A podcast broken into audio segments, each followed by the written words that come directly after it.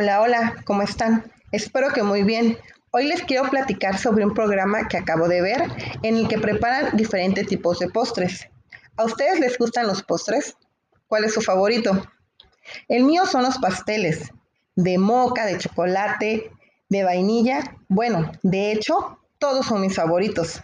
El único problema es que no sé prepararlos. ¿Ustedes saben preparar el postre que les gusta?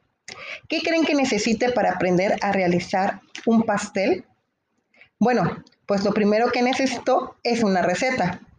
La receta nos va a indicar qué es lo que necesitamos. Esta consta de tres partes que son el nombre o el título, los ingredientes y la preparación. Los pasos que debemos de seguir, es decir, las instrucciones. Ahora ya tengo mi receta, así que puedo empezar a buscar lo que necesito para preparar un rico pastel de chocolate.